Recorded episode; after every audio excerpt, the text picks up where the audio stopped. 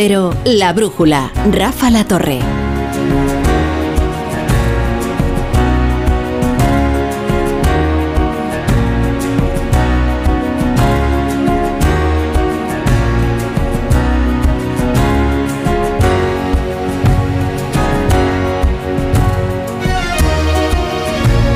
Bueno, son las 10, son las 9 en Canarias. Vamos a comenzar la tertulia de la brújula de este día tan cargado de noticias y que merecen tanto análisis. Hay una noticia de, de esta misma tarde, eh, una noticia trágica, que es la muerte de Sebastián Piñera, a los 74 años, en un accidente de helicóptero. Se confirmaba precisamente eh, la muerte del expresidente chileno, eh, esta tarde en Lagorranco, en la región de los, de los ríos. Viajaba en una aeronave con cuatro personas.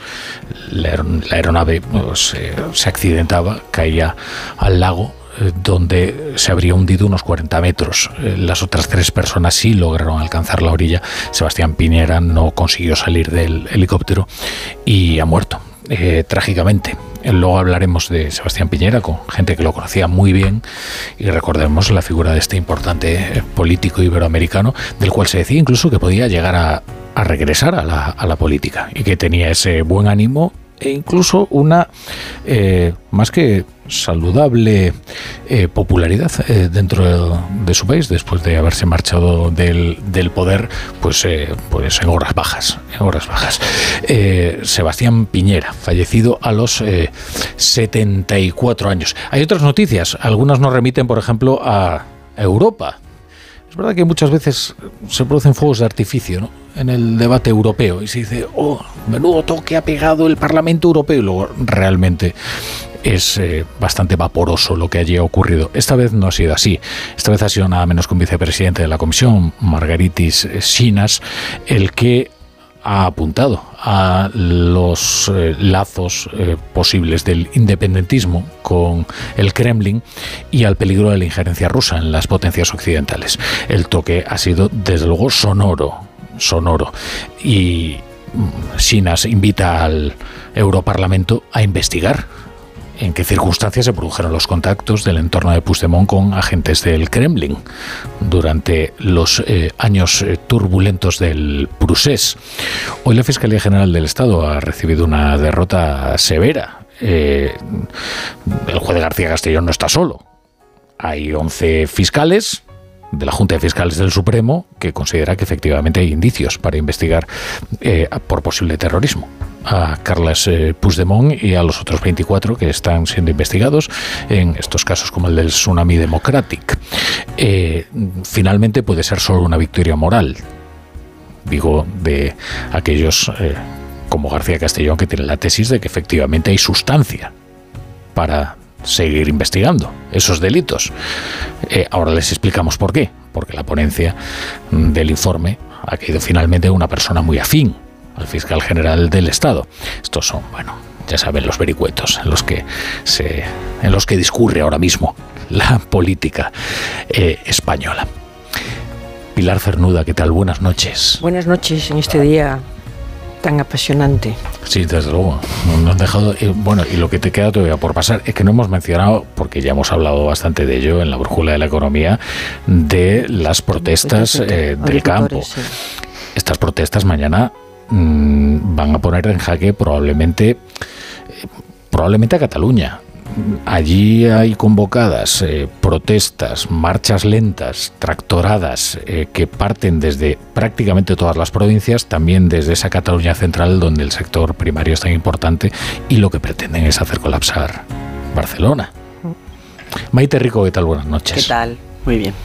Eh, has llegado un poco tarde, Maite. A ver, no me, de- no me delates, he llegado. Es que ya sabes que esto es un pelao, reality. Ya, ya. Siempre me acuerdo cuando vengo de Alejo, ¿cómo se apellidaba? El que, el que dio la noticia de la legalización del PC. Hombre, Gorga. García, el García Es que, yo, García. es, que, es que yo vengo igual. Entonces un día me van a... Pero esto nos ha pasado muchas veces, que llegas sin aire, porque ya es con el entusiasmo de contar la noticia. Ay. Tony Bolaño, Muy buenas noches. ¿qué tal, amigo? Muy buenas noches. Pues a Celebro tenerte en la tertulia, Tony. Bueno, eso ahora, dentro de un rato, no sé. a zapatazos. Muy bien. Alejo además tuvo que subir unas cuantas Es que escaleras. es eso. El pobre estaba con la emoción de la noticia y encima teniendo que recorrer.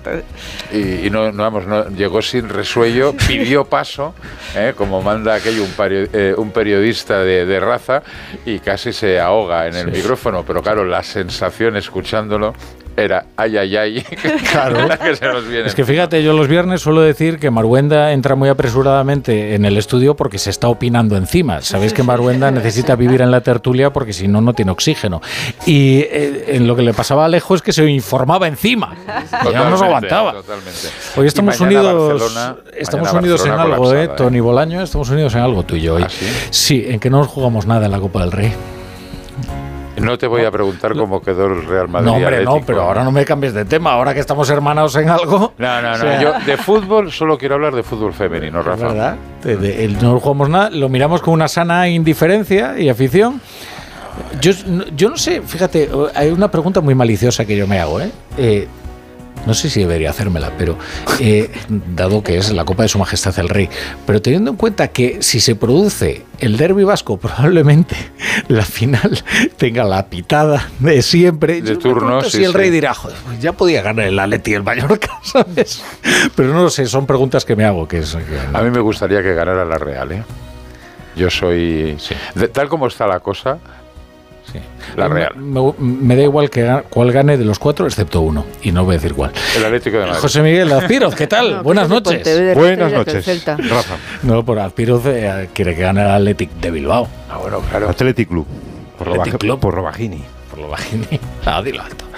Bueno, eh, eh, Azpiroz, ¿cuál es el menú de la tertulia? Bueno, pues eh, lo habéis tratado en la brújula de la economía, pero la tractorada sorpresa de hoy tiene, tiene también su lectura política. Convocadas por WhatsApp al margen de las organizaciones agrarias mayoritarias y sin las autorizaciones debidas, lo cierto es que las protestas han provocado serios problemas en numerosas carreteras y ciudades. Y a las reclamaciones recurrentes de los agricultores, la reforma de la PAC, menos burocracia, menos rigidez medioambiental, en fin, han añadido un pliego cargado de peticiones contra la Agenda 2030, la reforma del sistema electoral, cuestiones que poco o nada tienen que ver con el campo. ¿Cómo se explica esta indignación al margen de las organizaciones tradicionales? ¿Quiénes son sus protagonistas? ¿Están buscando un movimiento semejante al de los chalecos amarillos en Francia? Desde el gobierno, el ministro Planas, prudente y contenido. Como siempre, diálogo, trabajo, compromiso y eso es la, la posición que tiene el gobierno de España, evidentemente, de, de cara a estas manifestaciones que estamos siguiendo. Hace bien el gobierno en resistirse a invocar la fachosfera como hizo en su día con los transportistas. Por lo demás, tenemos a la Junta de Fiscales aprobando por mayoría 11 a 4 el procesamiento de Puigdemont por terrorismo.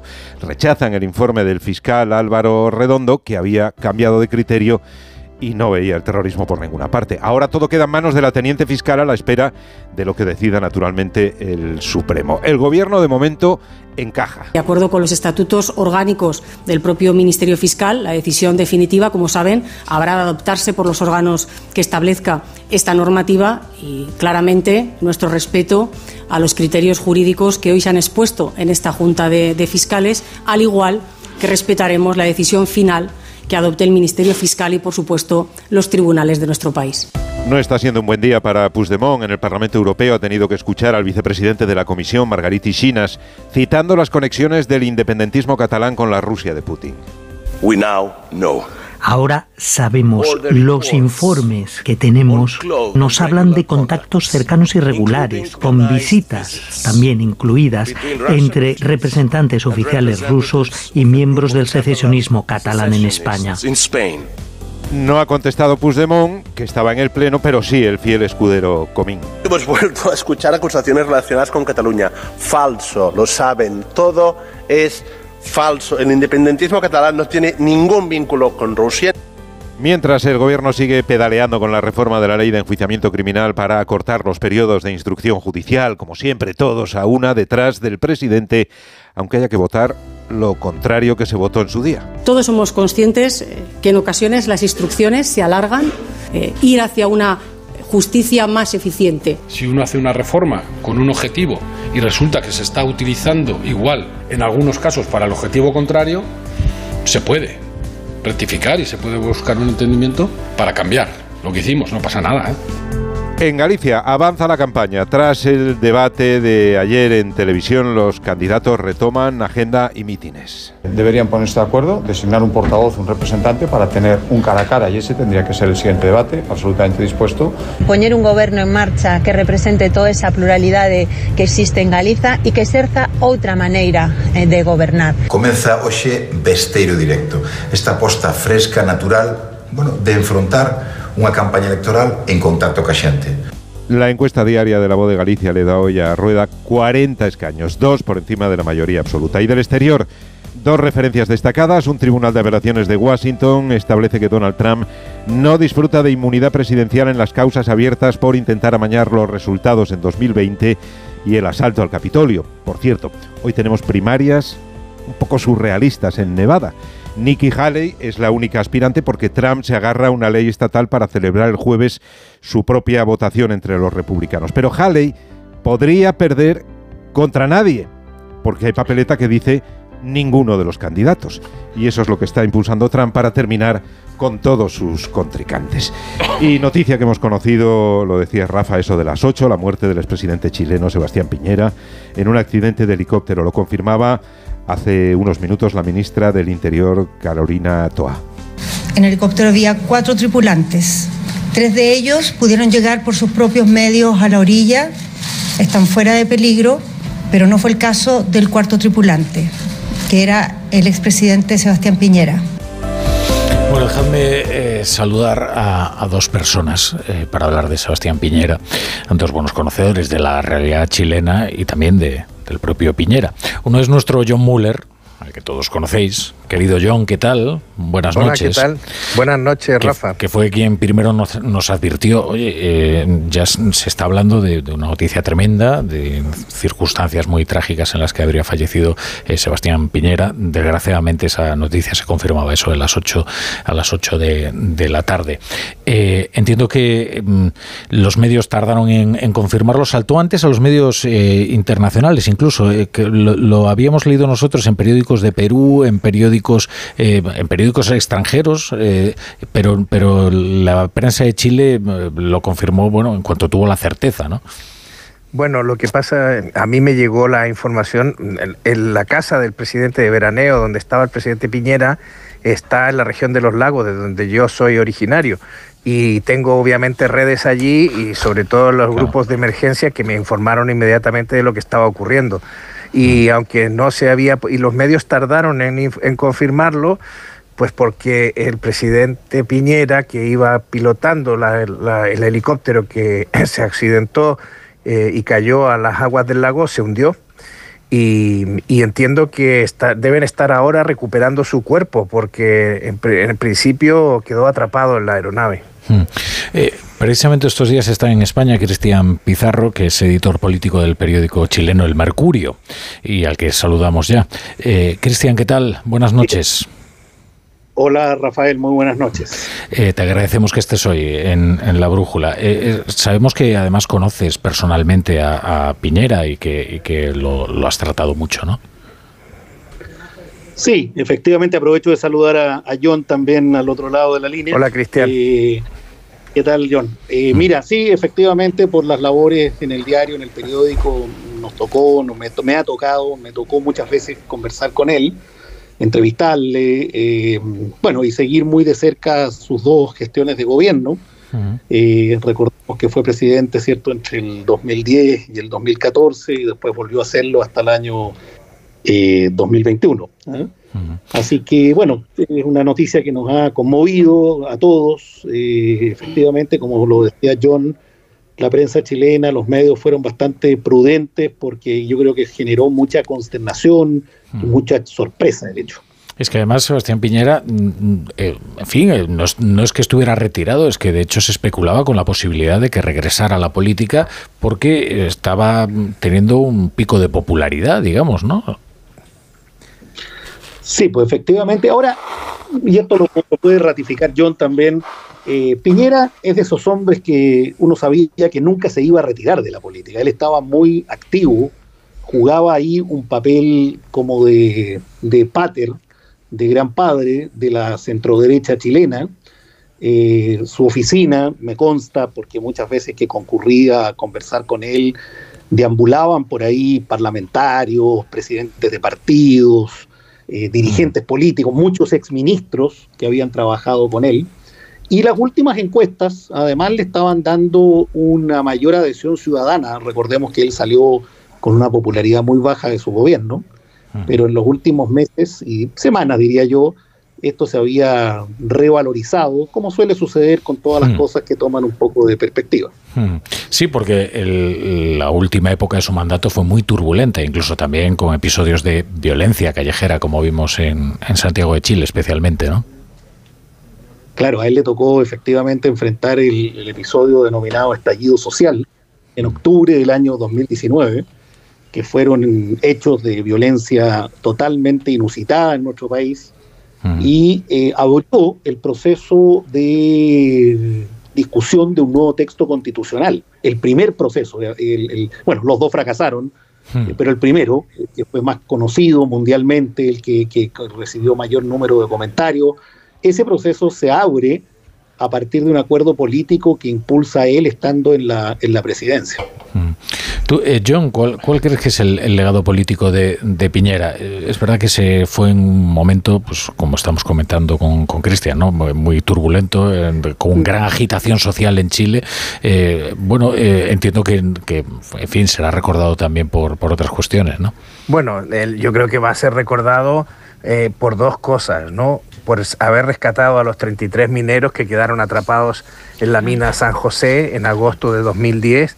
A cinco meses de él asumir la presidencia se produjo un terremoto que dejó atrapados a estos mineros a 600 metros de profundidad en un refugio. Y bueno, eh, todo el mundo que conoció a Sebastián Piñera, que colaboró con él, admite que si no hubiera sido por la decisión que él planteó de rescatar, primero de localizarlos y segundo de rescatarlos, eh, incluso sin conocer si existían los medios y la tecnología para hacerlo, eh, el impulso que Piñera le- eh, dio a esa operación, yo creo que va a dejarlo siempre. El milagro de la mina San José eh, se debe a, la personalidad y al carácter y a la decisión de Sebastián Piñera, y eso no lo va a discutir nadie en Chile. Y yo creo que eso va a pasar a la historia. Es uno de los momentos, yo, fíjate, escribía un artículo la semana pasada precisamente porque se dio la circunstancia el domingo de que mientras mi familia veía La Sociedad de la Nieve, que cuenta la historia la tragedia del avión uruguayo en los Andes,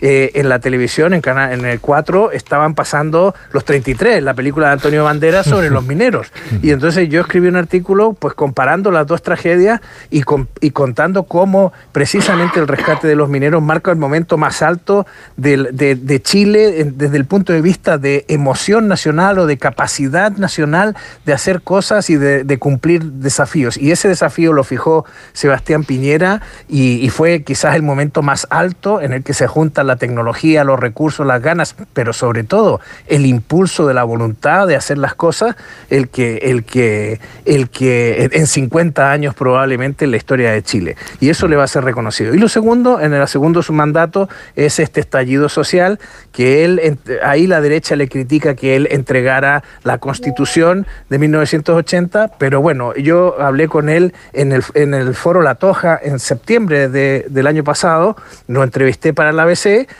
Y él entonces, pues él eh, ya estaba eh, viendo que su popularidad estaba mejorando y eso hizo que mucha gente pensara que Sebastián Piñera podía presentar una nueva candidatura. Yo tengo que decirte, eh, Rafa, que yo había hablado hace recientemente con él y que él estaba contento con este cambio de su imagen dentro de la opinión pública, pero que de- no dijo que no iba a ser precandidato, pero dijo que prefería ser un buen expresidente. Claro.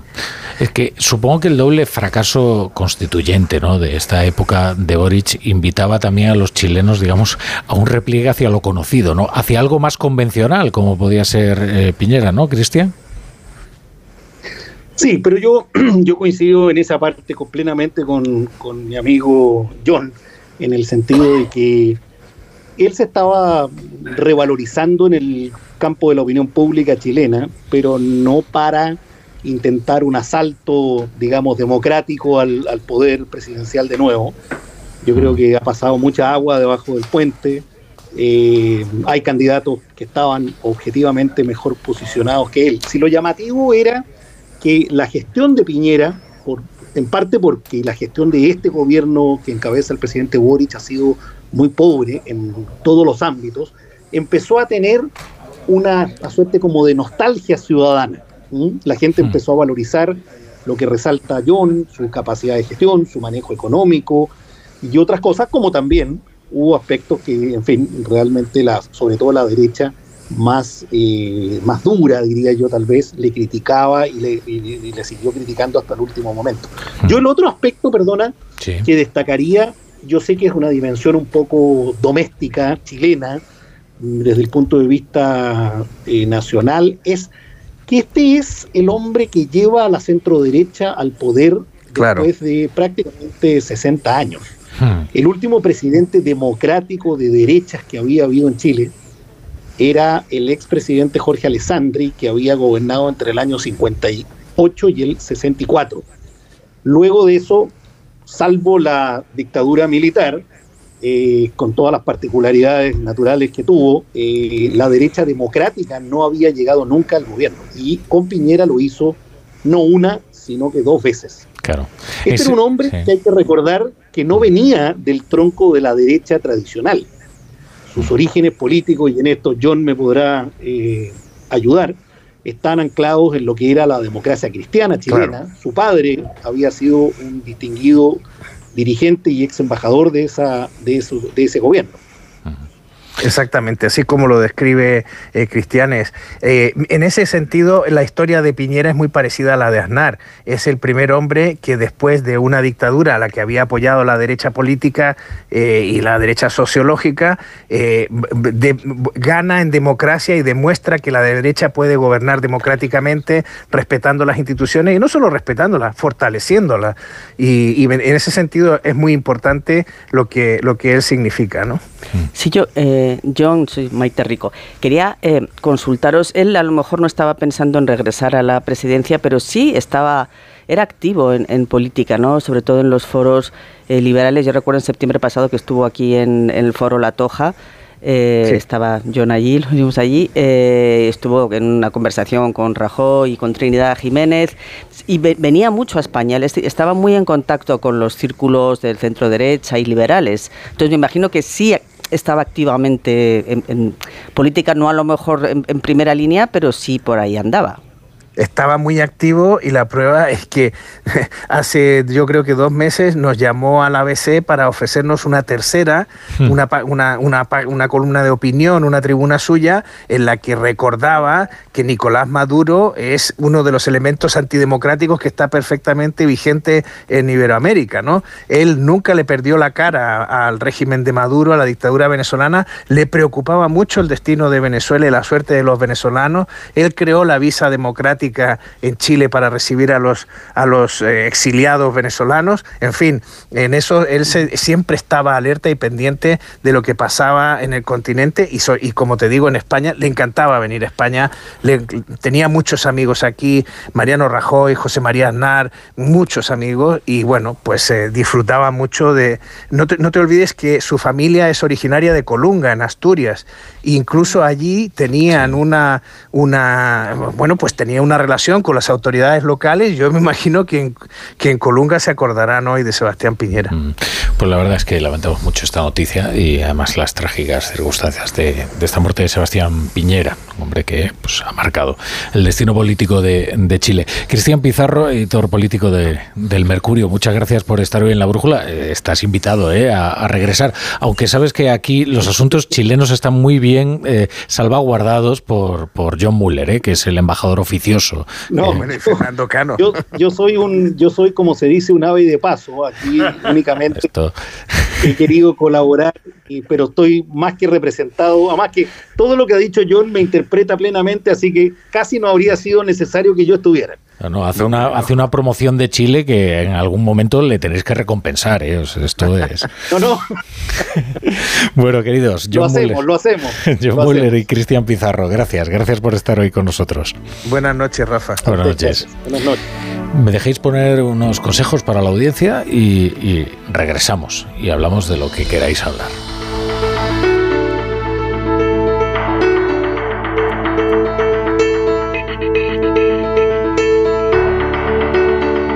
La brújula. La torre. Vamos, un poco más. Ya casi estamos conseguido. Tras la cuesta de enero, llega un febrero de oportunidades con los 10 días Nissan. Ven a tu concesionario Nissan del 2 al 13 de febrero y aprovecha las mejores ofertas para estrenar un Nissan con entrega inmediata. ¡Corre, que se acaban! Hola Andrés, ¿qué tal el fin de semana? Pues han intentado robar en casa de mi hermana mientras estábamos celebrando el cumpleaños de mi madre. Así que imagínate. Dile a tu hermana que se ponga una alarma. Yo tengo la de Securitas Direct y estoy muy contento. Por lo que cuesta, merece la pena la tranquilidad que da. Protege tu hogar frente a robos y ocupaciones con la alarma de Securitas Direct. Llama ahora al 900-272-272. Hay dos tipos de motoristas. Los moteros, que llegan en 5 minutos, y los mutueros, que hacen lo mismo, pero por menos dinero. Vente a la mutua con tu seguro de moto y te bajamos su precio, sea cual sea. Llama al 91 555 5555. Hay dos tipos de motoristas, los que son mutueros y los que lo van a ser. Condiciones en mutua.es. Con este estrés no consigo concentrarme. Toma Concentral. Con su triple acción de lavacopa, rodiola y vitaminas, Concentral consigue aliviar el estrés ayudando a una concentración más estable y duradera. Concentral. Consulte a su farmacéutico o dietista. Empieza el año ahorrando en Brico Depot. Con este pavimento porcelánico de 8,95 euros el metro cuadrado, ahora por solo 7,95. Y la puerta lacada con tapajuntas, antes a 119 euros. Y ahora todo por 99. Recuerda que si lo encuentras más barato, te devolvemos la diferencia por dos. Ya en tu tienda y en bricodepot.es. ¿Qué, ¿Qué es lo peor de las redes sociales? Estar enganchada a la pantalla. Que nos bombarden con notificaciones todo el día. Los comentarios de haters. El ciberacoso. Las fake news. Pero ¿sabes qué es lo mejor? Que podemos cambiar las cosas. Demostremos que también somos capaces de usar las redes sociales con cabeza. Si tú también quieres formar parte del cambio, regístrate en Efecto 1000 y sube tu vídeo. Nosotros ya formamos parte de la generación 1000. La generación que usa las redes sociales con cabeza. Entra en efectomil.org. Un proyecto de la Fundación A3 Media con la colaboración de la Fundación Telefónica. Soy de legalitas porque a veces pasan cosas que no te esperas. Como cuando tuve aquel accidente y lograron que me indemnizaran. O cuando me hicieron unas quemaduras en la depilación láser y me ayudaron a ganar mi reclamación. Hazte de legalitas en el 900 661 y siente el poder de contar con un abogado siempre que lo necesites. Y ahora, por ser oyente de Onda Cero, ahórrate un mes el primer año.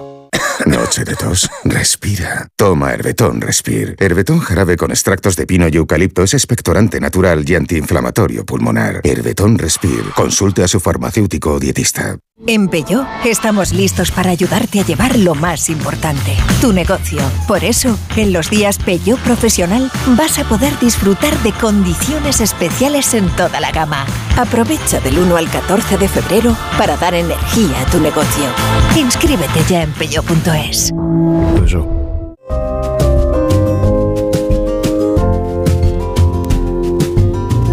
La brújula.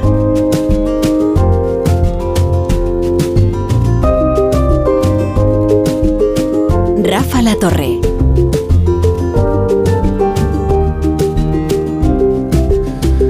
Tertulia de la brújula con Maite Rico, con Tony Bolaño y con Pilar eh, Cernuda. Entonces me dices, Tony, que mañana eh, bueno, hay un peligro de que las manifestaciones efectivamente consigan provocar eh, muchas perturbaciones en la vida en, en Cataluña, ¿no? Bueno, la, la, idea que tienen los, bueno, los, iba a decir los convocantes, bueno, lo, las manifestaciones tienen la idea de bloquear la, la entrada de la diagonal, dejar allí los los tractores para bajar hasta la consellería y el presidente aragonés les va a recibir al, hacia el mediodía en el Palau de la Generalitat, con lo cual eh, el colapso va a ser general, porque además llegarán norte-sur y, y, desde, lo decías tú, desde la Cataluña central, con lo cual el colapso será monumental y además será monumental seguramente a media mañana con lo cual aquello será un, drama. Bueno, yo de hecho que vuelvo mañana a Barcelona, estaba esta tarde haciendo ejercicios gimnásticos de inteligencia para ver cómo llegaba a Barcelona, porque coger un taxi será una locura. Pero fíjate, es muy interesante ¿eh? que lo reciba Per Aragones. Antes hablábamos con el secretario general de COAG y nos decía que él ignoraba cuál sería el interlocutor de estas protestas, que es verdad que tienen, eh, aparentemente son muy espontáneas, no hay no, no lo son, porque efectivamente hay organizaciones detrás que saben muy bien cómo urdir este tipo de movilizaciones y porque además no se mm, monta una protesta así porque de repente se organizan unos agricultores. Pero eh, es verdad que no se sabe muy bien con quién hay que, como dirían los cursis, interlocutar en este caso. Sí, yo escuché hace un momento, a, bueno, antes que empezara la brújula, ¿no? Eh, quieren hacer creer que es un movimiento espontáneo. Y digo más, creo que hay razones suficientes para, para levantarse, porque es que eh, eh, cuando hay un movimiento de este tipo en todos los países europeos, quiere decir que algo falla en, en, en, Bruselas. ¿no? Es más, hay personas eh, que, con muchos años de, de mili en la Unión Europea, gente que son funcionarios de la Unión Europea, que lleva mucho tiempo diciendo que eh, la agricultura y la ganadería eh, son el ejemplo de cómo no sabe eh, Bruselas resolver los problemas. y, y, realmente están creando una, una sociedad económicamente debilitada e incluso vitalmente debilitada porque son incapaces de, de atender unas reivindicaciones que son siempre las mismas que son las, eh, las, intermediaciones, son el problema de los fertilizantes, de los, de los precios, el, el, el traspaso de unos países a otros en los que no siempre se respeta la libertad de, de, venta eh, sin fronteras y, bueno, pues de vez en cuando estallan estas, estas eh, manifestaciones y desde luego las de estos días, más allá de que nos complica mucho la vida, eh, yo, yo comprendo lo que están haciendo. Sí, coincide además, y yo creo que también ese es el cálculo a nivel europeo de las organizaciones que ya dentro de unos meses se va a disolver el Parlamento Europeo, eh, también la Comisión que por lo que dicen, porque hoy me declaro ignara, como decías tú eh, antes la brújula, sí, sí, en la economía, en, la, en fin, el sistema judicial, en todo. No, pero en este caso es verdad que decían que ha sido una comisión particularmente burocratizada y separada de la realidad del sector primario, agrícola y, ganadero, y daban unos datos bastante preocupantes en el sentido de que las políticas que está aplicando la Unión Europea son incumplibles por parte del sector primario, porque si las cumplen y lo están haciendo en lo que medida que pueden, deja de ser sostenible. Entonces, ¿qué está pasando? Que al no ser sostenible, y es de lo que se quejan también en una de las reivindicaciones, están, estamos importando eh, alimentos de otras zonas que no tienen productos extracomunitarios que no tienen que someterse a los mismos a los mismos controles con lo cual pues eso creo que condicionan las ayudas pues la mitad de las ayudas están condicionadas a que cumplas una serie de medidas que incluyen pues reducir a la mitad el uso de pesticidas y demás. Son una serie de problemas que para los que eh, los que están en, a pie de, de tierra eh, son inviables. Entonces se quejan eso de esta burocratización. Luego, por otro lado, claro, cada país tiene sus historias. Aquí en España, pues por lo visto, el tema de los precios sigue sin resolverse, la ley de cadena alimentaria no funciona.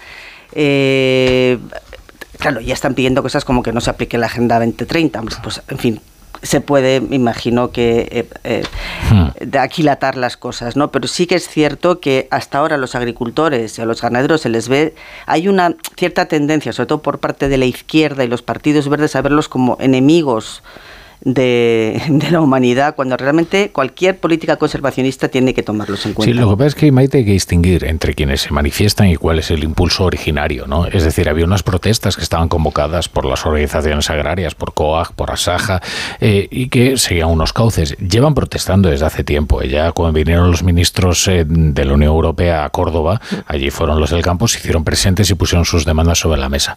Claro, eh, la gente cuando ve una bandera se pone detrás de ellas y considera considera que eso le lleva a una causa justa. Y eso es lo que eh, probablemente está ocurriendo en este caso, como ocurrió en su día con los transportistas. ¿no? Y de ahí el tiento del gobierno de no tratar de estigmatizar a aquellos que se están eh, manifestando porque efectivamente sus reivindicaciones son legítimas.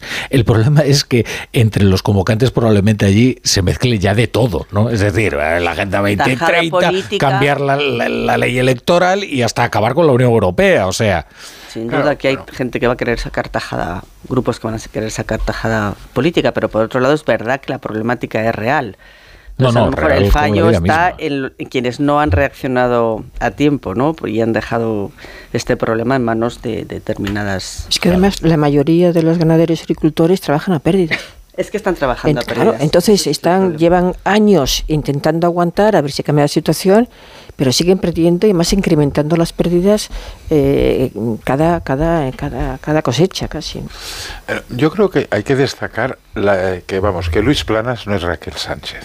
No. Acordaros cuando la ministra Raquel Sánchez, actual flamante presidenta de Paradores, dijo aquello, todos los todos los La del tren de Extremadura, la que, la que inauguró la alta velocidad Extremadura, sí. Eh, todos los, todos los eh, transportistas en huelga eran de extrema derecha, hombre. Que la extrema. Eh, antes Marta lo decía muy bien ayer en, la, en la brújula de la economía, Marta García ayer, cuando decía eh, no todos los que se manifiestan son de extrema derecha, pero sí que está la extrema derecha intentando instrumentalizar esta protesta.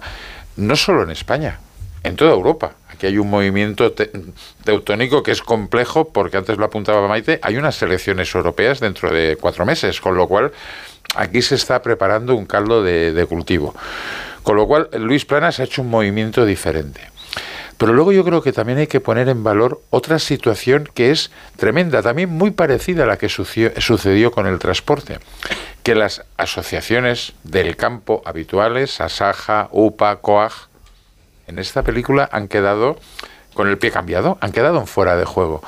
En Cataluña, Rafa, y contesto a tu pregunta, ¿qué es lo que sucede? Que también ha sucedido lo mismo, pero aquí la Unión de Payesos ha estado como muy rápida para no perder el control de esa manifestación, digamos, eh, espontánea, entre comillas, y se, e, e intenta canalizarlo. Ya veremos si lo consigue. Ya veremos. Es la, principal. Es casi la única, o sea, como sindicato agrario. Luego está el Instituto Agrícola Catalá de San Isidra, que es la patronal agraria, y Jovas Agricultors, pero que es un sindicato, pero digamos minoritario y muy concreto en algunas zonas de Cataluña, que también está en esta, en esta movilización pero en estos momentos ni las propias asociaciones controlan. Antes has entrevistado al secretario general. No, sabía que iba no sabía. Pero, Esa es la situación. Fijaos la cantidad, la, importancia que tienen. ¿eh? Quiero decir que. Y han conseguido una victoria. ¿eh? hoy la, Comisión Europea se pero, pero ahí ocurre algo importante. ¿eh? eh que primero, desde, claro, desde el 15M nosotros aprendimos que los cauces convencionales de representación estaban en crisis. Es decir, ya no eran los sindicatos los que llevaban a la gente a la calle. Eh, no, ahora eh, se organizaban eh, las protestas, bueno, de una manera distinta, más horizontal, digamos, ¿no? o aparentemente más horizontal, ¿no? pero ya no eran esas organizaciones de siempre, ¿no? Las que conseguían canalizar el descontento o la ira. Y luego ocurre otra cosa, y por eso yo creo que eh, está tan acertado Planas cuando dice, oiga, lo primero, respeto a todos aquellos que se están manifestando por su causa es legítima y sus demandas eh, son además muy pertinentes, que es que como el establishment señale como enemigo a alguien, lo convierte inmediatamente en un héroe. Mm. Esto es, eh, pero ocurre desde Arkansas hasta eh, Oporriño. Eh, o sea, como alguien lo señalen como el enemigo a batir y mira, ¿dónde lo vimos? En la pasada huelga de los automóviles en, Detroit, mm. donde se convirtió el líder sindicalista en una especie de héroe nacional. Esto es una constante en el mundo de hoy. O sea, en el mundo de hoy mm, el problema, el abrazo del oso es precisamente el elogio del poderoso donde que es como la gente se te revuelve. ¿eh? yo pienso, yo pienso que, que Luis Planas es probablemente el ministro que mejor conoce eh, su trabajo, su negociado. Y, y, una vez que se ha ido Calviño, que, que, bueno, aquí hizo un papel que ahora ya en el Banco Europeo de Inversiones ya está haciendo la Calviño, que vino aquí con tanto prestigio. Por no decir que el único, en este momento es el único ministro de, del gobierno de Sánchez que verdaderamente sabe que tiene entre manos, conoce el negociado de que ha tocado eh, lidiar, pres, eh, pesca, agricultura, ganadería, conoce muy bien Bruselas, ha sido embajador en Marruecos, con lo cual tiene también esa, esa faceta de saber muy bien toda la estructura agrícola eh, que con España y las relaciones complicadas tantas veces, el problema que hay de rivalidad con los productos, con el transporte, es de los ministros mejores y además se ha tenido la, la la, la, inteligencia de no significarse excesivamente políticamente, o por lo menos sanchísticamente. Él es socialista, es militante, sí. pero, pero no, el problema es que no, está, no, no, tiene toda la capacidad de actuación, porque está él, pero pues, luego está el ministro, la ministra Rivera. Ah, claro, ah pero esto sí, es importante. Y ahí, eso, ¿eh? por eso, por eso, por eso, leyes animalistas. Por, por eso un... he dicho que es el mejor que, cono que mejor conoce su negociado, porque y sobre todo es que ajeno no a la política.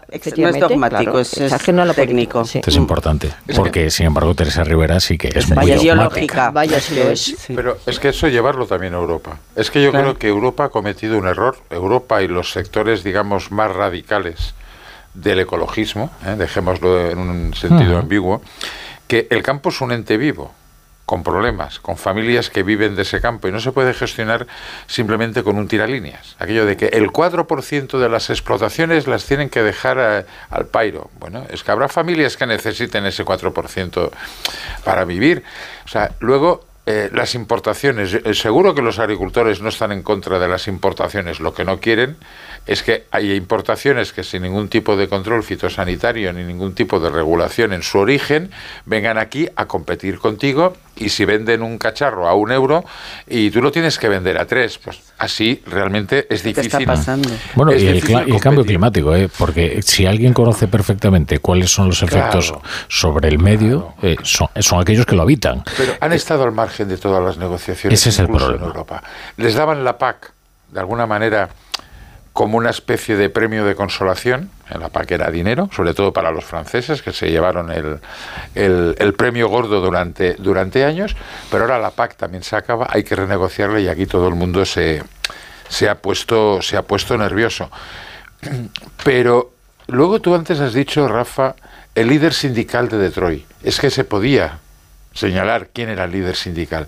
Ahora, ¿cuál es el problema? Nos, nos puede pasar como con la huelga de transportistas Aquí todo el mundo está cabreado y sale a la calle, pero luego ¿quién negocia? ¿Qué negocia? Clave. Acordaros que la huelga de transportistas, el final fue un fiasco. Para sus intereses, ¿eh? Fue un fiasco. Porque allí las organizaciones eh, sindicales tradicionales al final man se mantuvieron, digamos, intentando controlar la situación es que Asaja, UPA y COAG no son las hermanas ursulinas, saben de, de, lo que están hablando y tienen su gente Eso y verán es qué es lo que sucede. que han sido siempre muy combativas. Claro, pero ahora están sobrepasadas, sí. pero luego, ¿quiénes tendrán que negociar?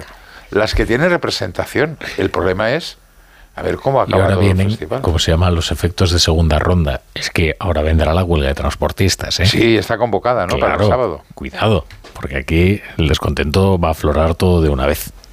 Bueno, eh, sé que estáis deseando hablar de, de lo que de lo que de lo que hoy ha ocurrido, del ¿Qué? bochorno de, gobi de, de, gobierno y bochorno de día que hemos tenido hoy. ya has introducido Empieza, el tema, ya No, Pilar, es, ya, que, ya. es que mm, es un escándalo que ha ocurrido. Es, es, sé que esta pregunta ya eh, es suficientemente preocupante, pero ¿exactamente a qué te refieres? pues, eh, ¿a qué hora de la mañana quieres que te explique lo que pasaba en ese momento? Quizá la, la, hora más bochornosa fue las una y media de la tarde cuando conocimos lo que había ocurrido en, en la Junta de Fiscales del Supremo y cuál fue la reacción del Gobierno ante esa Junta que ganaron los que eh, encontraron que había que seguir investigando a, a, a, Puigdemont por posible implicación en actos terroristas y el resultado de la votación fue 12 a 3. Entre esos 12, evidentemente, no todos eran de la extrema derecha, sino que había gente importantísima en el, eh, de fiscales progresistas y que incluso de ellos alguno, alguno de ellos había sido en el pasado había sido acusado de ser excesivamente proclive a los gobiernos socialistas eh, y que hoy eh, y te digo porque he hablado con uno de ellos esta tarde están más que indignados están con una sensación de fracaso, de vergüenza, de bochorno. Uno de ellos me decía, progresista de los de verdad, eh, que nunca se había dado esta situación de que una decisión del Ministerio de la Junta de Fiscales del Supremo eh, tuviera como respuesta que el gobierno eh, pidiera un informe a, un teniente fiscal, al teniente fiscal, en este momento mujer, al teniente fiscal, que a su vez es la mano derecha del fiscal general del Estado. Nunca. O sea, para forzar eh, una votación que ya sabe de antemano cuál va a ser el resultado, ¿no? Es, insisto, doloroso, bochornoso, escandaloso, indignante. Estamos hablando de justicia en este país, ¿eh? Aquí se pone de ejemplo a algunos dictadores que meten mano en la justicia, en los nombramientos, en las presiones, y no miramos para casa. Pero lo que está ocurriendo a mí me llena de dolor, de verdad. Pero ¿quién ha tomado? Eso es lo que yo no me queda claro. ¿A santo de qué eh, esta señora es la que va a elaborar el, por quién ha decidido que sea porque hay una este divergencia claro, pues es lo que a mí se me escapa eh, hay una divergencia entre dos fiscales clave que son eh, lo explico ahora porque los dos jefes ¿no? de los, claro. Yo me pierdo, ¿eh? exactamente. O sea dado que los dos jefes de, de penal que son Cadena y Sánchez Covisa tienen criterios dispares se decidió en virtud del artículo 24 del Estatuto Orgánico del Ministerio Fiscal que el informe lo elaborase eh, a pesar de la votación Ángeles Sánchez Conde. De la votación abrumadora. Esto, claro, ahora mismo el oyente está perdidísimo. Eh, yo también estaría perdidísimo si no leyera las crónicas, por ejemplo, de Ángela Martialay. y, cito específicamente a Ángela porque hoy tiene muchas razones para sentirse orgullosa de su trabajo, porque con mucho empeño mucho tesón y no sin dificultades que quisieron interponerle, entre ellas alguna mentira. Eh, que afortunadamente tiene las patas muy cortas, pues eh, ha conseguido que sus informaciones no solo prevalecieran, sino se demostrasen perfectamente veraces. Y lo explica bien. Eh, claro. Eh, Martelay, que es la, persona, la periodista que lleva tribunales en el mundo. desde hace mucho tiempo y es la más, muy seria. Pero bueno, aquí, por ejemplo, Vaya Mazares en, en también nos ha contado como muy es bien. María Paral también. sí, los periodistas de tribunales es gente normalmente pero hay tres, O sea, más allá del detalle que el oyente no tiene por qué estar en estas sutilezas. Eh, lo que es verdaderamente, eh, a ver, desalentador es eh, que este choque institucional sí va a producir. O sea, es que ahora mismo lo que hay es un caos en general interno en el que decisiones eh, se enmiendan, luego se reenmiendan, se corrigen, borradores van, vienen, hay todo tipo de suspicacias, porque, eh, claro, se reúne con el fiscal general, de repente se produce una epifanía y cambia completamente la versión. Eh, claro, la, cosa es que el fiscal del Tribunal Supremo tenía que calificar el la petición del juez García Castellón si a Puigdemont se le habría causa por el caso Tsunami el fiscal inicialmente, este fiscal le había hecho un informe favorable eh, que consideraba que los hechos imputables a Puigdemont eran, podían ser, encajar con delitos de terrorismo y 72 horas después presentó un informe que decía eh, lo contrario, entre medias con una reunión con el fiscal general del Estado. Entonces eso él eh, a sus compañeros de los fiscales de la, de la Junta de Fiscales les había dicho una cosa y luego resultó, mira, es que he cambiado la opinión. Entonces, eso ha sido, eh, Ángela y tuvo acceso a los dos informes, el fiscal general negó que hubiera esos informes y se ha demostrado, Ángela ha demostrado que efectivamente ahí estaban, con lo cual es un enmerde mm, impresionante. Y la deliberación de hoy en la Junta de Fiscales fue de todo menos pacífica, porque claro, hubo gente que reprochó precisamente ese cambio de versión.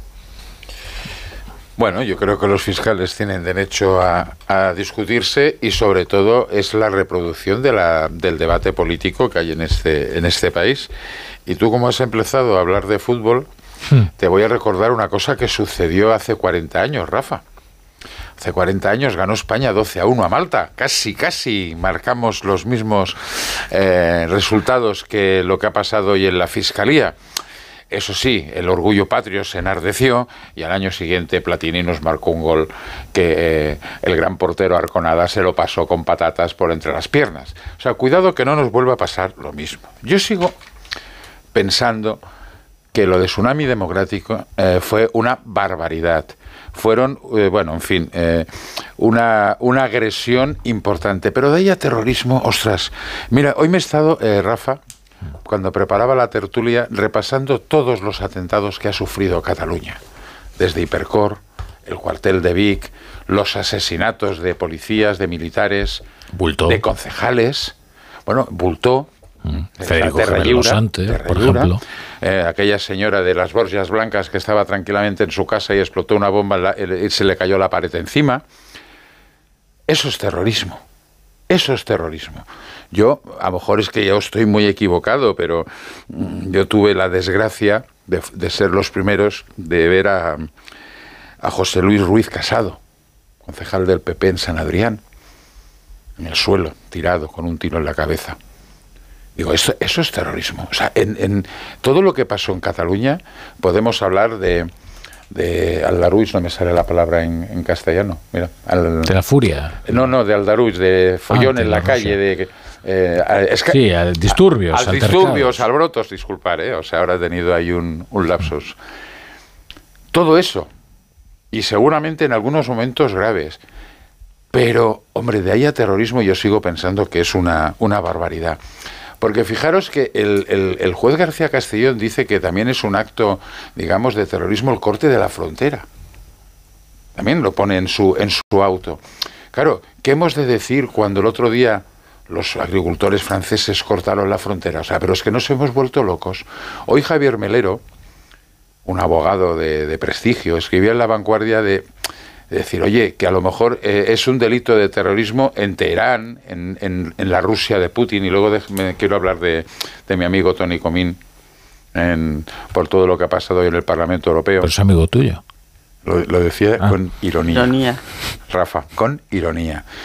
Pero en una democracia consolidada eso no es terrorismo. Eso son barbaridades desde mi punto de vista. Desde mi punto de vista. O sea, y, y cada vez yo alucino más, alucino más de las interpretaciones estas que se hacen.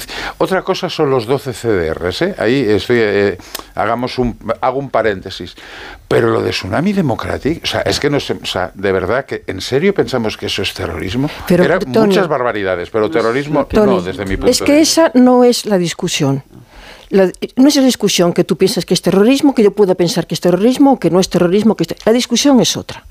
Aquí estamos ante un jefe de gobierno, un presidente de gobierno, al que no le interesa que haya un juez que esté investigando si un grupo, eh, un movimiento, lo que sea, callejero, es terrorismo o no, para imputar a alguien a que el presidente de gobierno no le interesa que lo imputen porque puede perder el gobierno, porque puede perder el apoyo de siete escaños que le dan. Es la diferencia entre poder gobernar y no poder gobernar. A lo mejor aguanta un tiempo, pero esa es la clave. ¿Y cuál es el juego que está interpretando o está dirigiendo desde, desde su despacho eh, eh, en Moncloa el presidente de gobierno para impedir que unos jueces y unos fiscales puedan empurar a la persona que le está apoyando. Y entonces utiliza artimañas intolerables. Una, la que hemos visto hoy en, el, en, la, en la reunión de la Junta, de la Junta de Fiscales. Es decir, insisto, la primera vez que se, que se pide, evidentemente, el fiscal general induce la, eh, inducido por el gobierno hay que hacer un, informe que le encarga a su señora de confianza, a su mujer de confianza, que es la teniente fiscal. ¿eh? Segundo, aquí estamos viendo como hoy, ayer, perdona, en la sexta, en esta casa, el presidente de gobierno anuncia que va a presentar una iniciativa para reducir el tiempo de instrucción de los, de los, eh, de los jueces e instructores. Que cualquiera dice, hombre, está muy bien, porque la justicia es muy lenta. Está muy bien, pero que no sea el mismo presidente que cuando llevaba muy poco tiempo como jefe de gobierno, de las primeras cosas que hizo fue ampliar el plazo de instrucción de los jueces porque le, interesaba que tuvieran más tiempo esos jueces que en aquel momento estaban centrados en, la casa, en, los, casos Gürtel. Y le interesaba porque estaban implicadas personas del PP. Y ahora mismo lo que le interesa es que no tenga tiempo el juez García Castellón para llegar a sus conclusiones respecto a cuál es el papel del señor Puigdemont y de respecto a Tsunami y ver si hay pruebas, porque hasta ahora dice que no tiene más que indicios, de que Tsunami era un gobierno, era, era un movimiento eh, eh, terrorista. Entonces, eh, no, esto no es de si es terrorista o no es terrorista, es qué está haciendo un señor que se llama Pedro Sánchez González Castejón desde su despacho a la Moncloa para revertir la de, algo que es lógico en un país democrático, que es la separación entre legislativo, ejecutivo y judicial tienen que respetar la independencia y no se está respetando la independencia de los jueces. Es muy evidente y te insisto, yo he hablado hoy con dos jueces progresistas y muy cercanos al PSOE y se le ha acusado en ocasiones muy cercanos al PSOE y estaban escandalizados. Entonces, ese es el debate, no si tsunami es o no democrático lo que pensemos los que estamos en esta mesa. ¿Qué está pasando con este país, con este presidente? ¿A dónde nos está llevando? ¿Es una ignominia? el descrédito de España y la indignación que tenemos montañas españoles cuando nos dicen gente de fuera, pero ¿qué estáis haciendo? ¿Pero qué democracia es la vuestra? Y todo por culpa de un señor que necesita siete votos. ¿Pero esto qué es? Es una falta de respeto. Sí, yo creo que es efectivamente la opinión que podamos tener eh, cada uno. Yo ahí no, no, entro. Lo cierto es que ahora mismo quien deberá determinar si eh, Puigdemont está, debe em, ser juzgado por terrorismo o no, va a ser el, juez.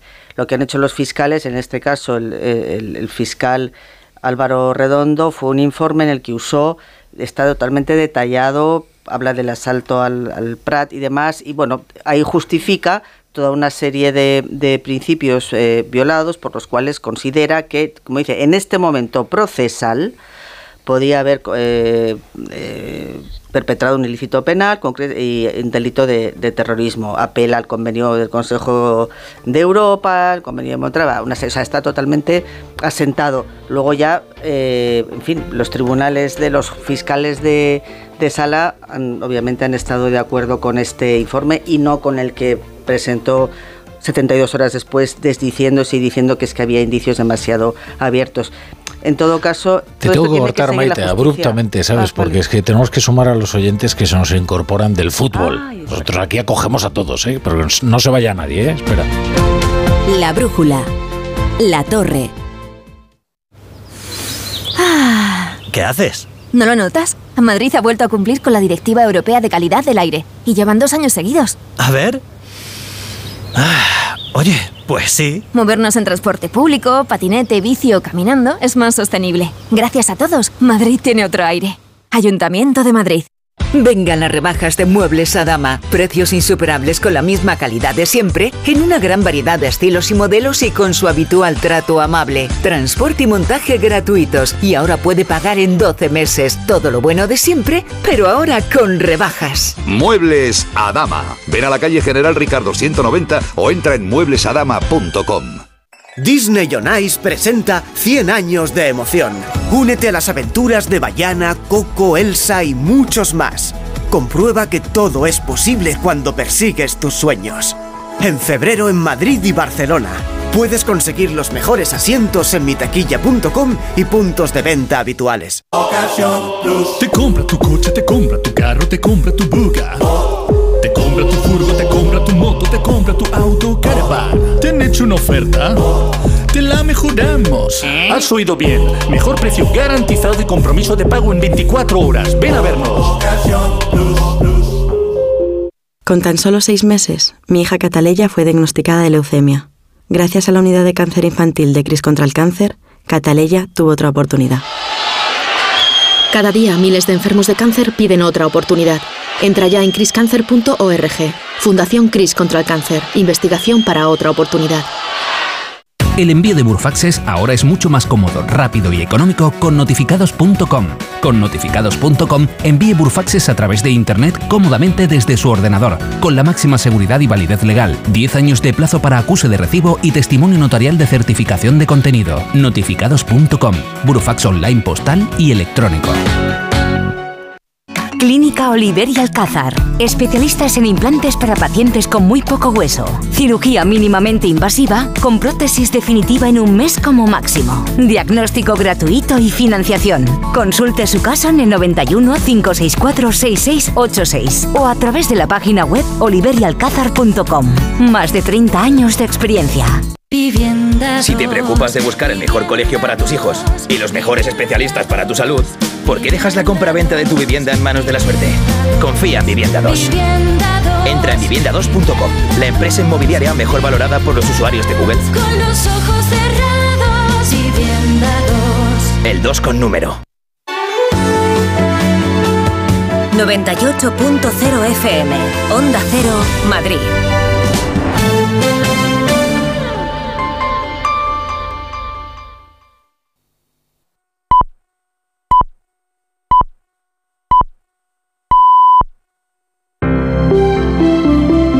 Buenas noches.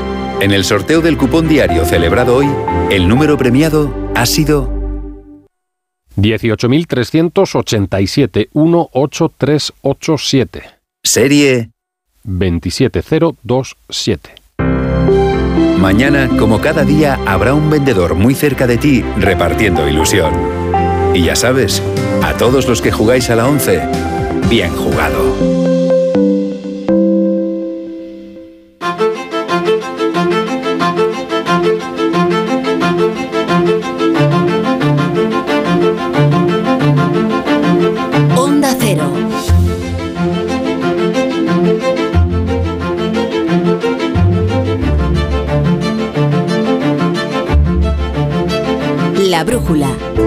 La torre. Bueno, dejadme dar la bienvenida, mira, por aquí vienen, que son los oyentes eh, Donostiarras y de las Baleares. ¿Por qué? Porque eh, estaban escuchando el fútbol, porque a ellos les compete, claro, se están jugando sus equipos. ¿Eh? el pase a la final de la Copa del Rey, y entonces en Onda Cero eh, San Sebastián y en Onda Cero, eh, no sé si Mallorca o en todas las Baleares, pues estaban escuchando el Radio Estadio. Así que bienvenidos, les contamos. Estamos aquí discutiendo de la actualidad con Maite Rico, con Tony Bolaño, con Pilar Cernuda, muy apasionadamente, pero también muy cordialmente. Y pues yo- habíamos llegado ya al tema de Rusia. Estaba a punto de sacarlo yo, el asunto de Rusia. Es que hoy ha ocurrido algo.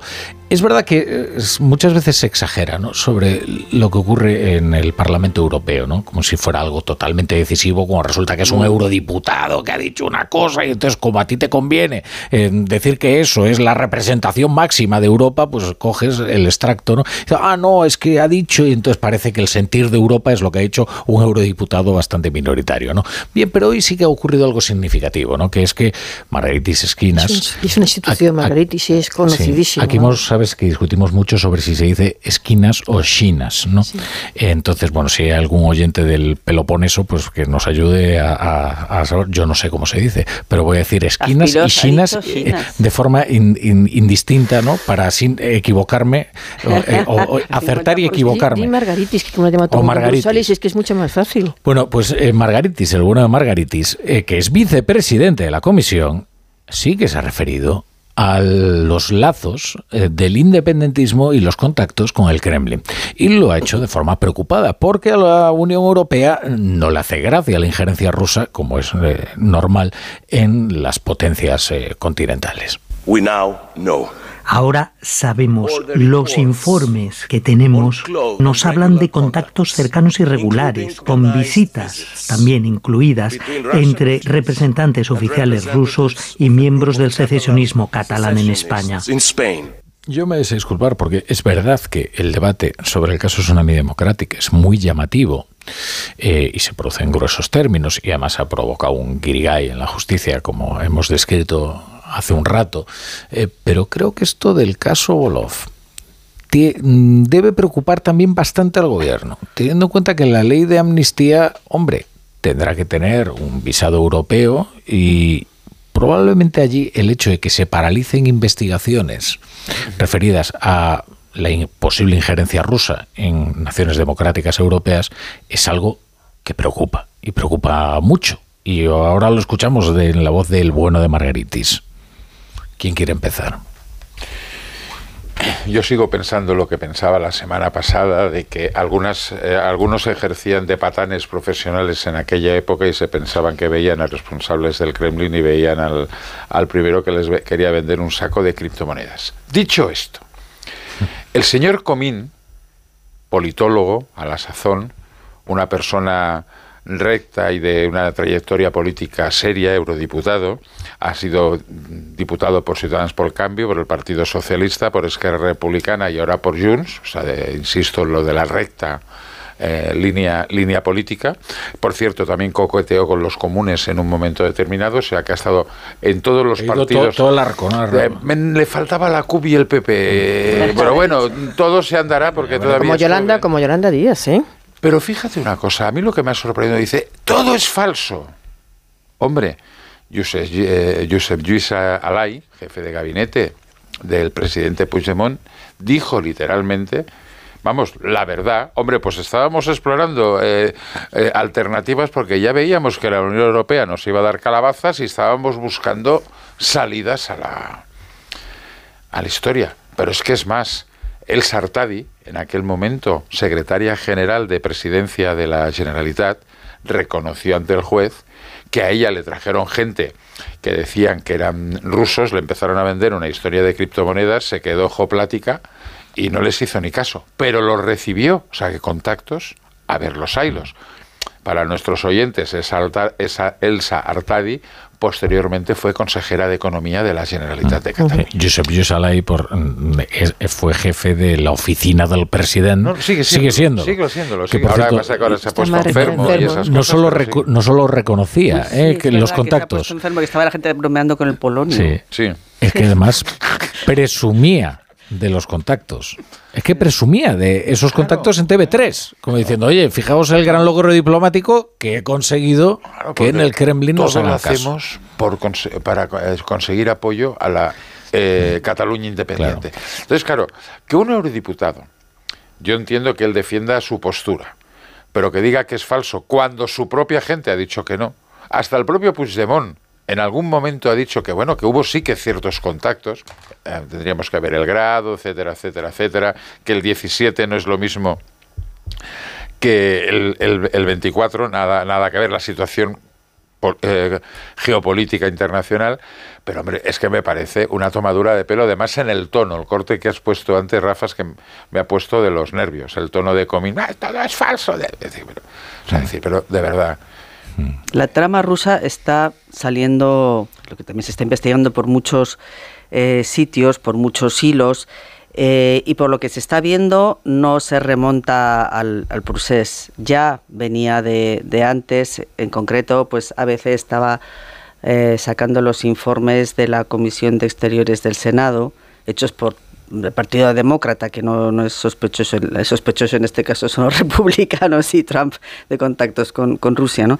Y hablaban de eh, cómo eh, es verdad que Rusia, eh, las mafias rusas se han expandido por toda Europa, en España las tenemos, pero se asentaron particularmente en Cataluña y cómo habían tenido contactos con los, eh, en lo que era Convergencia y Unión, con el gobierno, con el, con el gobierno. Mira, había apuntes, sí, Xavier Crespo, que había sido secretario de Seguridad, es decir, que llevaba a la policía y que fue retirado porque el CNI probó que lavaba dinero eh, que recibía de los, de los rusos. O sea, CIU se convirtió en una especie de, de- de maquinaria de lavado de dinero de los, de los rusos. Pues es raro, porque CIU la corrupción no... No, pero eso mismo, luego ha habido hubo injerencias en el, en el procés, que es lo que se está investigando, igual que hubo injerencias en, en otros en procesos electorales, en las elecciones de Estados Unidos. Tenemos a la eurodiputada esta letona que resultó ser una la espía que le amó a Puigdemont.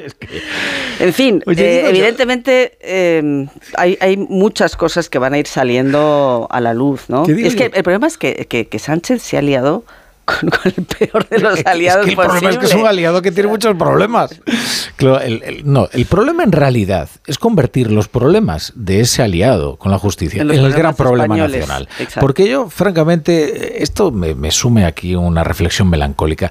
Eh, todos estos, todos estos, que tanto esfuerzo eh, invirtieron en construirse una republiqueta, y en una red de embajadas y en idioteces varias, y, pero muy, muy onerosas. ¿eh? No, y, pero- Oye, y no digo muy yo- bien montado, porque acordaos todas las redes de desinformación que hubo durante el proceso, cómo favor. repercutían, como RT, las televisiones eh, rusas, iraníes, Sí, sí. chinas, Assange. O sea, Digo, ¿y fue si una desinformación increíble. Hubieran invertido todo ese talento, eh, todo ese esfuerzo, todo ese tiempo y todo ese presupuesto En en, impulsar Cataluña, infraestructuras hídricas, por Ah. ejemplo, eh, digo, eh, digo Sí, un sí. suponer, eh, pongamos.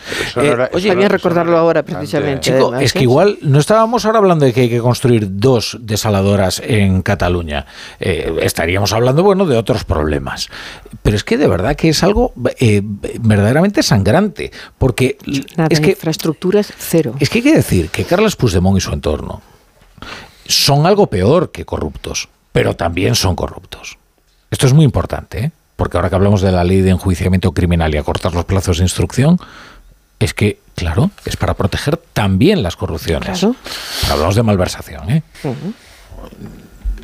Yo, mm, en el tema de acortar lo de los, los plazos, tengo eh, una visión un poco complicada, porque según qué casos la cosa es, es compleja, entonces yo no sé, no sé medir, ¿no?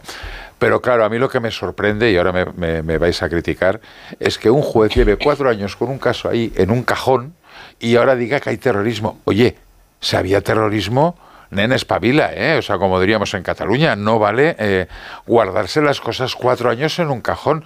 Porque antes Pilar decía una cosa que no estoy de acuerdo con ella, pero es su planteamiento de la injerencia de la política en la judicatura. Ostras, y la judicatura metiéndose en la política. Es que eh, yo creo que aquí hemos... eh, O sea, compras, hoy- completamente lo de Loafer. es que en algunos momentos sí, Pilar.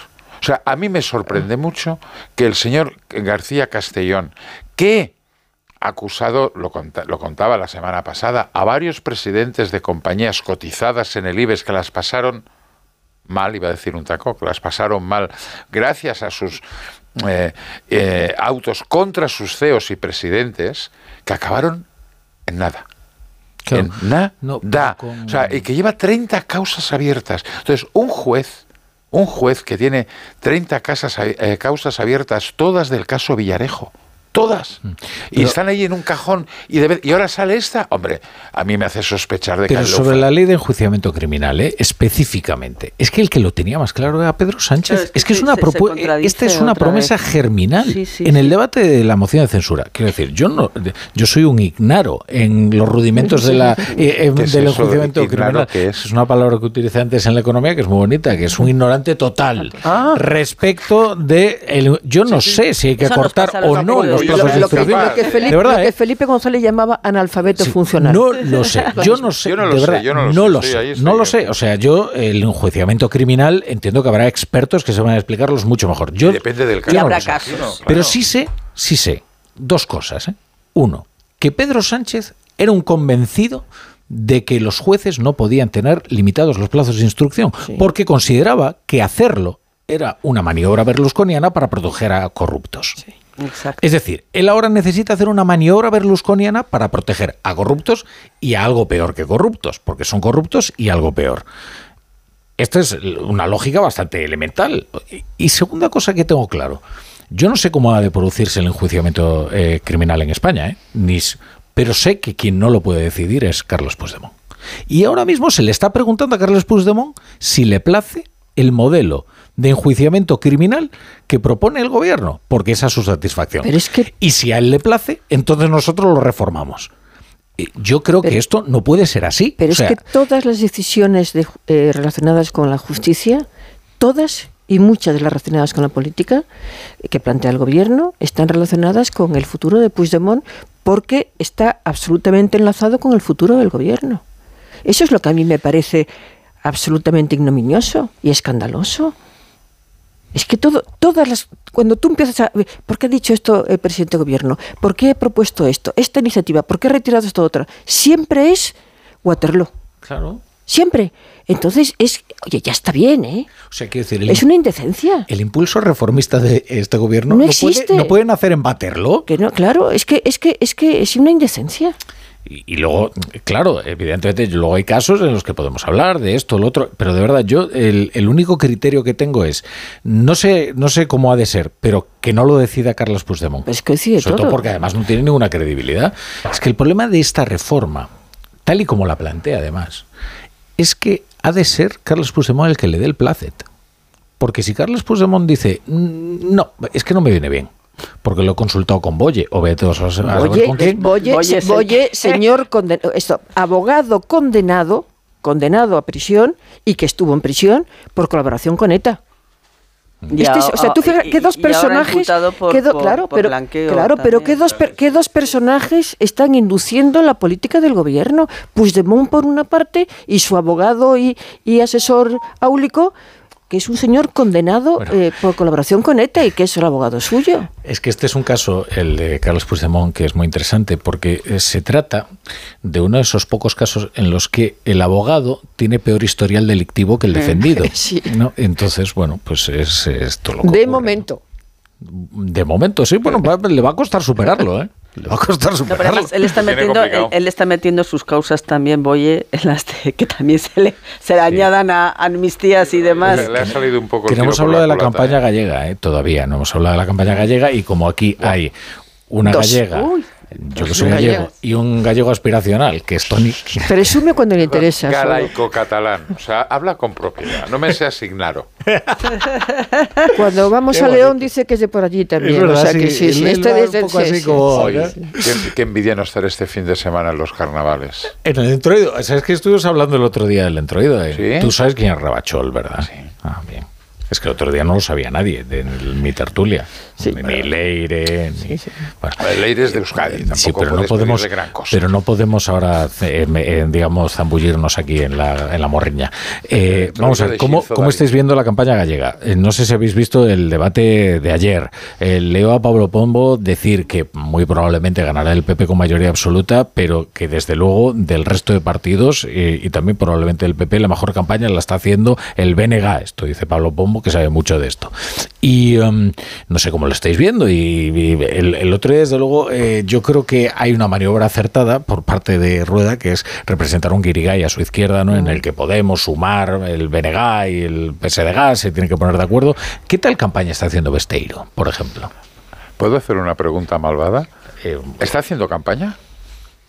creo que sí. Claro, el, el problema de, de- de Gómez Besteiro, que parece un buen tipo, es que la campaña es plana completamente. O sea, Rafa, se puede, se puede llegar al resultado de las gallegas donde el Partido Socialista tenga menos diputados que la diferencia que tenga con el segundo partido. Por ejemplo, un BNG con 25 y un Partido Socialista con 12. Sí, pues. Eso sería demoledor para el Partido Socialista de Galicia. Porque hay una regla en política que esto de cambiar de líder cada, eh, cada paso que das en una comunidad es un problema. Y ahí a lo mejor hay que estar cuatro años en la oposición picando piedra, hay que estar cuatro años picando piedra para consolidarte y darte a conocer. El problema de Gómez de Esteiro es, uno, que seguramente es mejor gestor que candidato, que buen candidato. Y dos, es un completo desconocido. Es un completo desconocido. O sea, yo hablo con mi familia en Orense. ¿No ves? Va, va de gallo. ¿Eh? Si, y ahora, si, te- si ya me quieres que concrete de Shinzo Limia, entonces. Pues ¿sabéis quién en tiene Shinzo- también ascendencia gallega? Juanjo de la Iglesia. ¿Qué tal? Bueno, sí, buenas pero, noches. pero esto sí, pero esto de, este de hace muchos años que tiene Yo nací ya con ascendencia gallega, no te digo más. No, pero que lo, lo conozco hace muchos años y hace El único galaico sí, sí. catalán soy yo. ¿eh? A ver qué trae Osornal. O jornal. O jornal de Ose, empezando, por ejemplo, por el país. Oye, que ha llegado el país, por ha llegado, favor. Hoy que ha llegado, vamos a leer el primero. leer el primero. Primera noticia del país. Bruselas cede en la agenda verde para aplacar a los agricultores. Von der Leyen aparca la polémica normativa para la reducción de pesticidas. Esto estaría en cabeza de página con una fotografía de una carretera colapsada por los tractores. A pie de página, España reduce su brecha educativa, aumenta el porcentaje de jóvenes que terminan la ESO y disminuye el abandono escolar. Y tres cargos del PP de Madrid acusan a un concejal de ordenar espiar a otros afiliados. Marque con una cruz a los que son afines, dice Uy, entre comillas. Cuidado, que estos casos ya se estilaron. Sí, ya, ya hubo uno parecido, ¿no? En un momento. La gestapillo, ¿te acuerdas? La gestapillo, quedó en nada. En el mundo, primera noticia en cabeza de página. Abrumadora petición para investigar a Puigdemont por terrorismo. 12 fiscales del Tribunal Supremo desautorizan a Sánchez y su fiscal general. Tras una tensa reunión, la Junta del Supremo rechaza el segundo informe de Redondo y pide que se abra una causa. La contundente decisión deja en evidencia la afirmación del presidente y de García Ortiz de que, entre comillas, no es terrorismo. A pie de página, la fotografía correspondiente de la carretera colapsada con este titular: Cortes en carreteras, puertos y polígonos. La revuelta del, campo desborda el gobierno. Recordad que coméis gracias a nosotros, entre comillas. Y en 20 minutos, una entrevista con Yolanda Díaz, vicepresidenta segunda del Gobierno y ministra de Trabajo y Economía Social. Y es un entrecomillado. Subir el salario mínimo eleva los sueldos en todas las escalas y hace crecer el Producto Interior Bruto. Si lo dice Yolanda, pues oye, yo lo digo. nada. El español, el adelanto del digital del español. Una fotografía de un camionero comiéndose una cosa, parece, no sé qué hace. El campo, sí, no sé qué está haciendo. ¿Tiene la boca abierta? ¿Se lleva la mano a la boca o algo? Es que tiene como una navajilla o algo así, una manzana. El riendo, campo sí, monta su 15M, déjame ver mirar, sin líderes acampados en la carretera y decidiendo sobre la marcha sus protestas. Bueno, su 15, esto lo dijo. Eso no es un titular, José Carlos eso Díaz es en un, el. un lit. Es un testamento muy largo.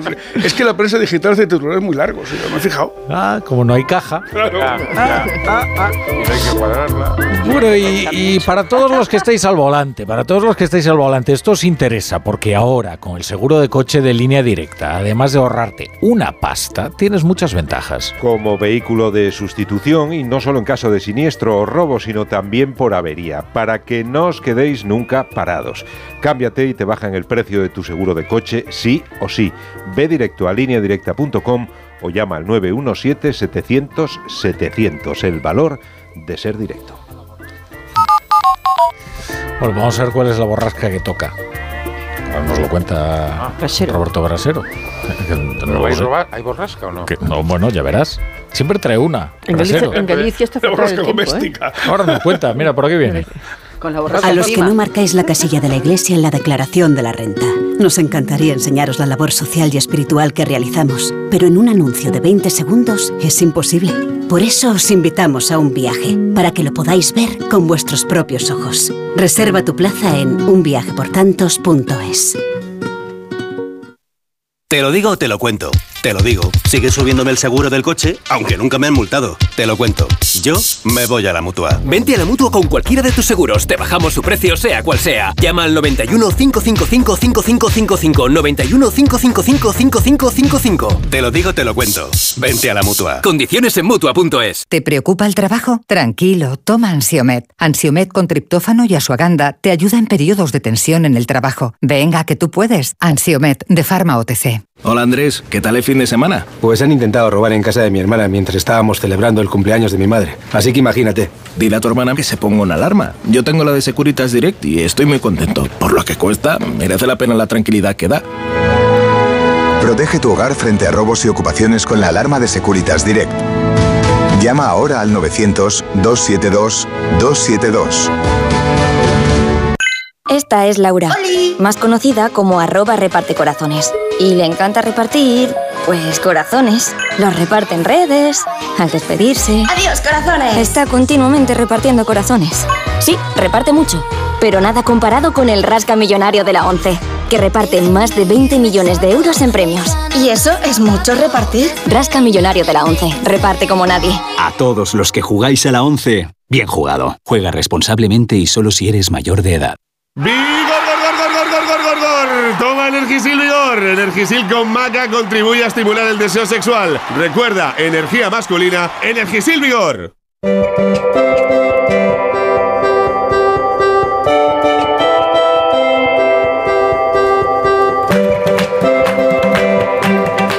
Roberto Brasero, ¿qué tal? Buenas noches. Hola, muy buenas noches. ¿Cómo se llama la borrasca de hoy? Carlota. Carlota, con K, que es eh, la letra que le toca, sí. Eh, bueno, eh, la- le han puesto nombre hoy, pero nos va a empezar a afectar el jueves viernes. Va a ser cuestión de tres días, jueves, viernes y sábado por la mañana. Pero ya ves que, que de un anticiclón tan potente y tres semanas de tiempo seco y soleado, vamos a pasar directamente a un temporal de lluvia y viento que nos trae la borrasca Carlota. Casi de un día para otro. O sea, es cambios bruscos, cambios considerables en el tiempo. Mañana todavía no, porque, bueno, Carlota se irá acercando, pero poco a poco. Así que va a ser un día como el que hemos pasado hasta ahora, con sus heladas matinales en el interior, con temperaturas cálidas por la tarde, sobre todo en el Mediterráneo, que mañana suben en la comunidad valenciana, en Castellón 24 grados van a tener. Y por el oeste empieza a nublarse. Y al final del día en Galicia, ahí sí, mañana Rafa la Torre y después de tres semanas volveremos a ver llover. Ah, Primeras lluvias de muchas. sí. Bien. Y Buenas viento. noticias, pero qué buenas Sí, buenas noticias trae Brasero, ¿eh? Sí, sí, viento que Por Lo que pasa que es que quizá lo malo de esta buena noticia, que llueva es buena noticia, pero es que viene de golpe, ¿sabes? El anticiclón tenía la puerta cerrada. Y ahora la puerta se abre de golpe y estaban como esperando, como en, la pel- en las películas que están esperando detrás de la puerta y la abres. Como y- las rebajas. Sí, y- Ah, y- esa es la imagen, todo el mundo a por botón. Pues esa es la imagen, efectivamente. Y eso va a ocurrir el jueves en Galicia, que va a llover con más fuerza y otras zonas del oeste peninsular, pero el viernes ya se extienden las lluvias por toda España, salvo sur de Canarias, donde no se esperan, y es cierto que en el litoral mediterráneo en principio van a ser débiles. Zonas de Andalucía, Extremadura, Galicia, Pirineos, ahí pueden ser fuertes y abundantes las precipitaciones. Y el sábado irán quedando menos. ¿eh? El sábado ya esta borrasca se marcha, te lo digo porque hay carnavales, nos estarán escuchando quienes estén preparando eh, para eh, vestirse y desfilar.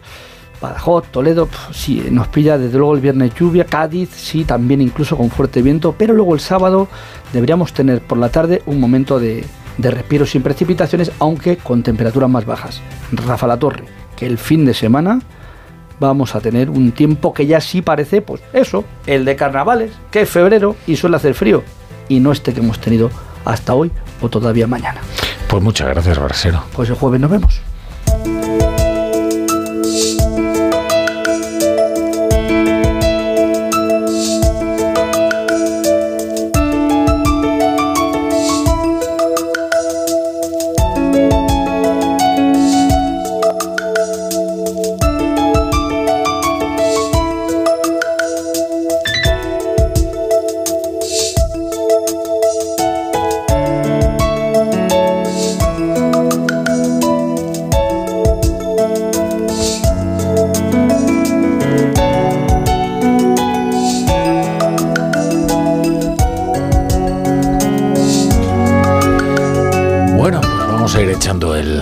Cierre, porque ya ha terminado este día. Esperamos a Carlota con K. Carlota con K, que es una borrasca ocupa, borrasca con K también. Y aquí viene Chapo Paolaza. ¿Qué tal, querido Chapo? ¿Cómo estás? Buenas noches, Rafa La Torre. Pues bien, ahora parece que le va a llegar el general invierno a los tractoristas. ¿eh? Está Teresa Rivera haciendo la danza de la lluvia. A ver, a ver. O de la nieve, mejor. La danza de la nieve. Bueno, Chapu, a ver qué traes ahí anotado en tu cuaderno. Pues hoy traigo las notas de mi Españita, de flores de almendro y derrape de tractor por las rotondas. El campo irrumpiendo en la ciudad tiene el encanto de lo mágico y lo salvaje, pues trae consigo la escala de lo importante. ¡Ay! Los tractoristas llegan con el sueño, la mirada de los mil amaneceres y esa épica irresistible de cowboy de Navalmoral de la Mata. Se acercan a Madrid con tranco como de verso de Alberti en A Galopar cuando lo de las tierras de España, la grande, la sola, desierta llanura, galopa caballo cuatralbo, jinete del pueblo, que la cuneta es tuya. La ciudad, era la tierra, esto lo he inventado lo de la cuneta. La ciudad los observa como si se encontrara a un tipo de una tribu ignota del Amazonas y recuerdan, oye, esto de los aceituneros altivos no cayó en un examen de COU. Después les dicen cómo criar vacas unos tipos para los que el campo es un maceto huerto en la terraza de Malasaña. Son héroes de la izquierda, el enfermero, el médico, el telefonista y la Kelly, me parece muy bien. Pero nunca lo es el ganadero, pues es un boxero, aficionado a los encierros a caballo a cazar con la perrita, que apesta a faria, a un tipo odioso, heteropatriarcal y feo, que te deja el jardín como unos zorros mm, en el ministerio con las huellas del John Deere. Si los sindicalistas dicen que estos son unos señoritos, es señal de que por aquí viene el pueblo de España, con sus sombreros de paja y sus fachalecos y sus tractorazos. Si al menos se mearan en las manos y no tuvieran dientes, todavía los acunarían en la matria de Yolanda, pero así bien vestidos se ve que no les sirven. Nadie defiende a los del campo, por eso se defienden ellos de cualquier manera. Cayó en code, dice, dice Chapu, es que eso es una frase con mucha nostalgia. ¿Qué te cayó en el examen? Chapu, eh, hasta mañana. ¿Qué cayó? Siempre amanece.